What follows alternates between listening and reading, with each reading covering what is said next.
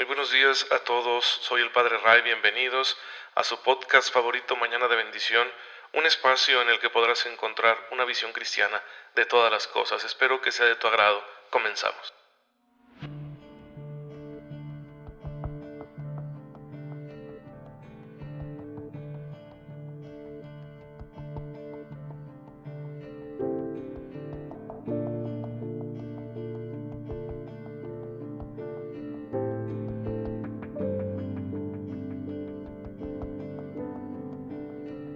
Muy feliz martes a todos, bienvenidos a su podcast favorito con el Padre Ray.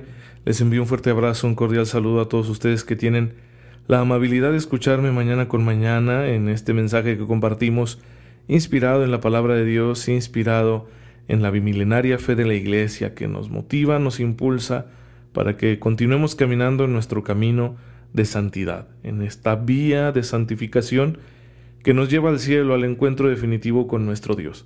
Y hoy la iglesia está recordando la vida de dos grandes santos, San Luis, rey de Francia, y San José de Calasanz.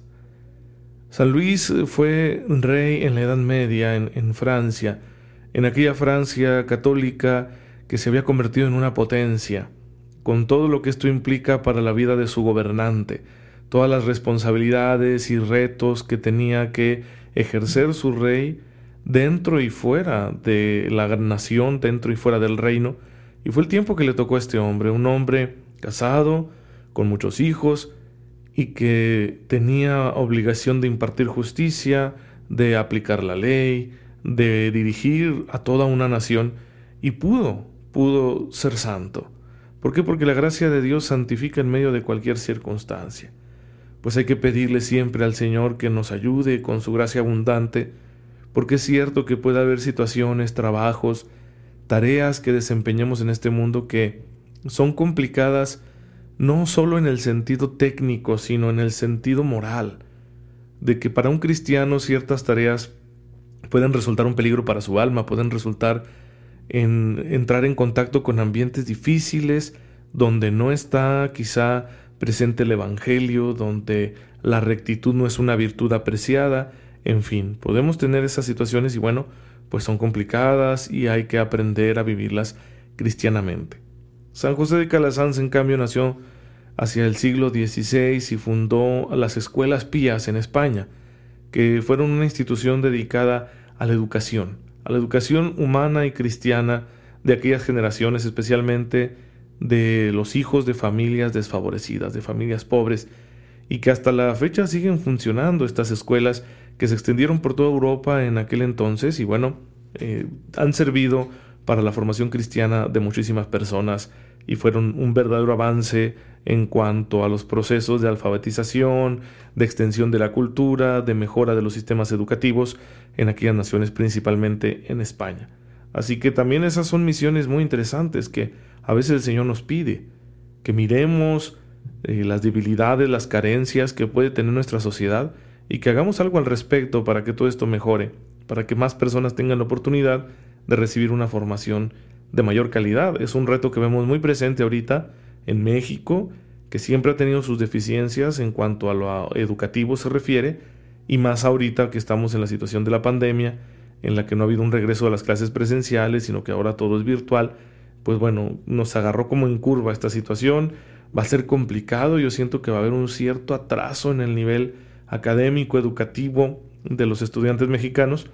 Y pues aquí los cristianos tenemos una responsabilidad, la de ser creativos para poder seguirle ofreciendo al mundo una educación de calidad. Y hay que recordar que esta formación pues siempre tendrá que ser no solo una formación de habilidades o de contenidos, sino también una formación moral. Nos hace mucha falta una formación moral bien fundamentada en los principios humanísticos clásicos, que no pasan de moda y por supuesto en el Evangelio. Necesitamos una formación moral inspirada en el Evangelio, inspirada en la doctrina de Jesucristo, inspirada en la visión del hombre tan completa y rica que encontramos nosotros en la revelación, en las escrituras.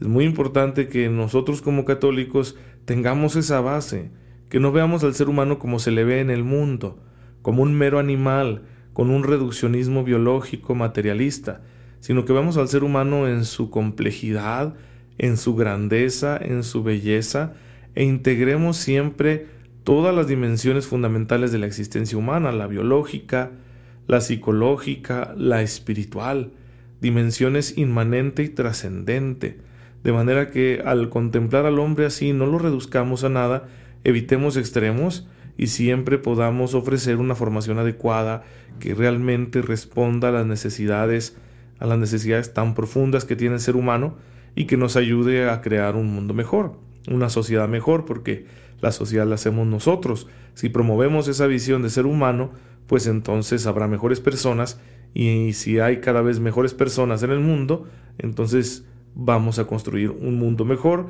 en el que será más fácil inaugurar el reino de Dios en Cristo. Por eso estamos dedicando tanto tiempo aquí en Mañana de Bendición a estudiar la dimensión ética de nuestra fe, la teología moral católica. Lo estamos haciendo siguiendo el catecismo que nos presenta esta dimensión de la fe en su tercer gran apartado y que actualmente estamos hablando acerca de la justificación. ¿sí? La acción de Dios que justifica al hombre, que lo hace pasar de pecador a justo, que lo purifica, que lo perdona, que lo redime y que le permite tener una posición distinta. Ahora el hombre en su relación con Dios tiene una postura distinta. La postura de redimido es muy favorable. Ya no solo somos unos pecadores a los que Dios ve así como, como dice el dicho muy chihuahuense, ¿verdad? Como desde arriba, como Dios ve a las liebres chiquitas y orejonas, así como que allá lejos. No, no, no, no, sino que ahora somos hijos.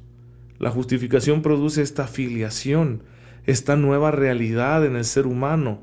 Algo cambia dentro de nosotros y nos volvemos hijos de Dios y entonces nuestra posición delante de Dios es distinta. Ahora es cercana, es de confianza, es de amor, es maravilloso. Todo esto gracias a la pasión, muerte, resurrección y ascensión de Jesucristo nuestro Señor.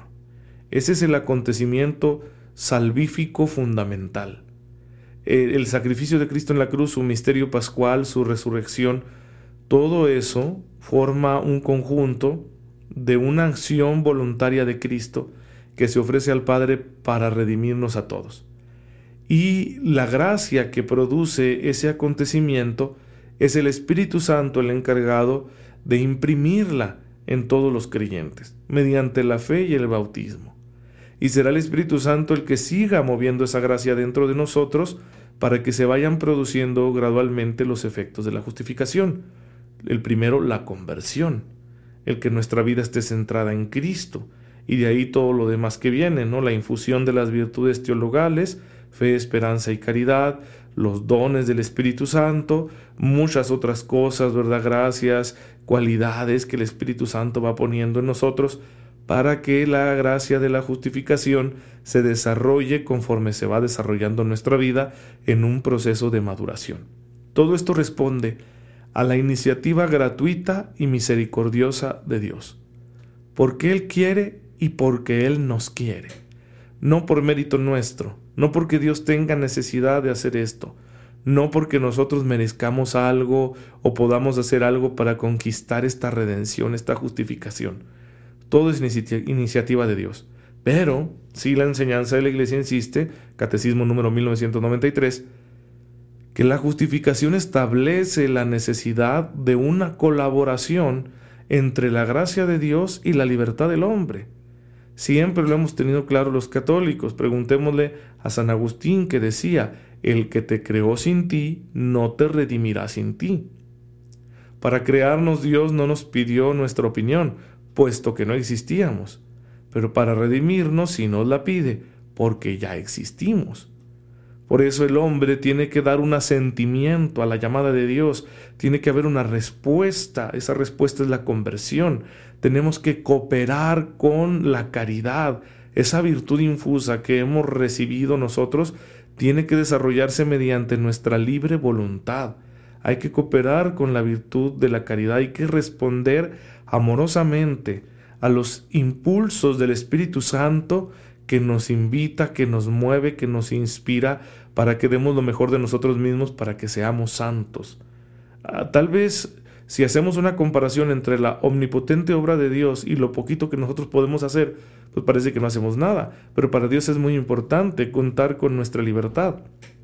Por eso, el concilio de Trento, que respondió en el siglo XVI a la controversia protestante, donde se anulaba el papel del hombre, se ignoraba el, papel que juega la libertad del hombre y se veía la naturaleza humana como completamente arruinada, incapaz de nada bueno por sí misma, eh, el, concilio responde y, les dice, no, esa no es nuestra doctrina.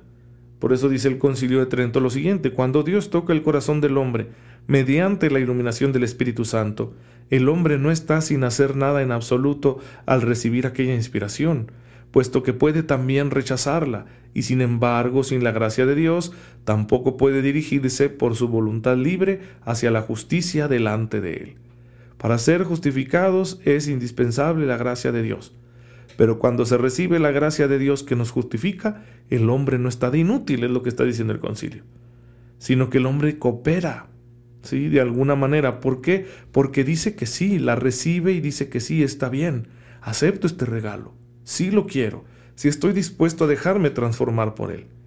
Podríamos decir que no, la gracia puede ser rechazada, por eso la predicación de la iglesia, la evangelización, para que los hombres de todos los tiempos no rechacen la gracia, para que libremente no vayamos a tomar una mala decisión. Y por eso la misión de la iglesia de iluminar a todos los pueblos con la luz del Evangelio para que entendamos que nos conviene mucho decirle que sí a Dios, pero siempre existirá la posibilidad de decirle que no. Y esta es la doctrina católica donde siempre se reafirma que la justificación es un don gratuito de Dios, pero que requiere, que exige la respuesta libre del hombre. Si nosotros no respondemos libremente, entonces no estamos entrando en el proceso de crecimiento, de madurez en el amor. El amor exige libertad. ¿Cómo podría yo amar a Dios si no soy libre? Por eso estaba equivocado Martín Lutero, o al menos como se le ha entendido a este hombre a lo largo de los siglos, negando el libre albedrío. En esa controversia polémica que tuvo con Erasmo de Rotterdam, que era un gran humanista, heredero de las tradiciones del Renacimiento y que afirmaba la existencia del libre albedrío. Y por completo lo negó Martín Lutero. Erasmo de Rotterdam escribió un libro, allá en todo esto en el siglo XVI, ese libro se llamó De Libro Arbitrio. Y Martín Lutero respondió escribiendo otro, un opúsculo, la verdad, una obrita muy pequeña, en la que, a la que él tituló De Servo Arbitrio, es decir, la voluntad esclava, en la que no dejaba lugar para la libertad. Bueno, obviamente la acción de Dios siempre será lo más grande porque Dios es omnipotente.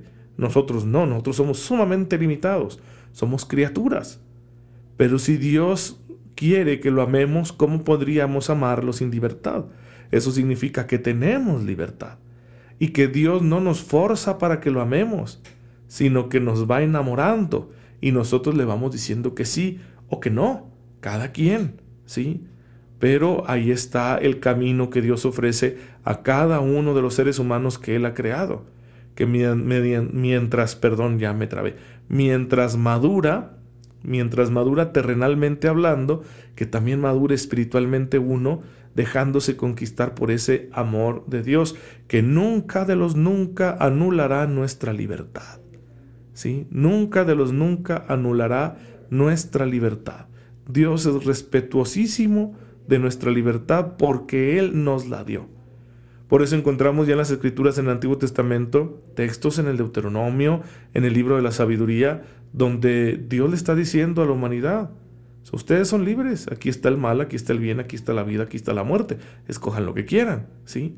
No piensen ustedes que ese es un permiso para hacer lo que nos dé la gana, porque el Señor nos dice, miren, les conviene escoger la vida, les conviene escoger el bien, les conviene escogerme a mí, pero ustedes decidanlo. Entonces la libertad ahí sigue y Dios con la revelación nos ilumina para que nos demos cuenta que es lo que nos conviene, pero somos nosotros los que decidimos y los que elegimos. Ciertamente el pecado nos vuelve esclavos en cierto grado, pero la gracia de Dios también nos ayuda a ser cada vez más libres para que nuestra decisión sea plena. Pues bien hermanos, este es un tema muy importante, vamos a seguirlo meditando, no se pierdan los siguientes episodios Yo les agradezco su paciencia conmigo al estar recibiendo este humilde servicio. Ya saben lo que les pido siempre. Oren por mí. Yo lo hago por ustedes. Nos veremos mañana si Dios quiere. Pero vamos a bendecir a nuestro Dios. Padre, gracias. Porque el pecado no te hizo arrepentirte de habernos creado, sino que a pesar de ello tú elaboraste un plan para salvarnos, enviándonos a tu Hijo que se sacrificó por nosotros para que llegáramos mediante el Espíritu a alcanzar la justificación. Ayúdanos, Señor, a mantenernos siempre fieles a este don que tú nos has hecho con tanto amor. Por Jesucristo nuestro Señor. Amén. El Señor esté con ustedes. La bendición de Dios Todopoderoso, Padre, Hijo y Espíritu Santo, descienda sobre ustedes y los acompañe siempre. Nos vemos mañana, cuídense mucho y ya saben, tomen sus precauciones porque esta pandemia aún no se acaba.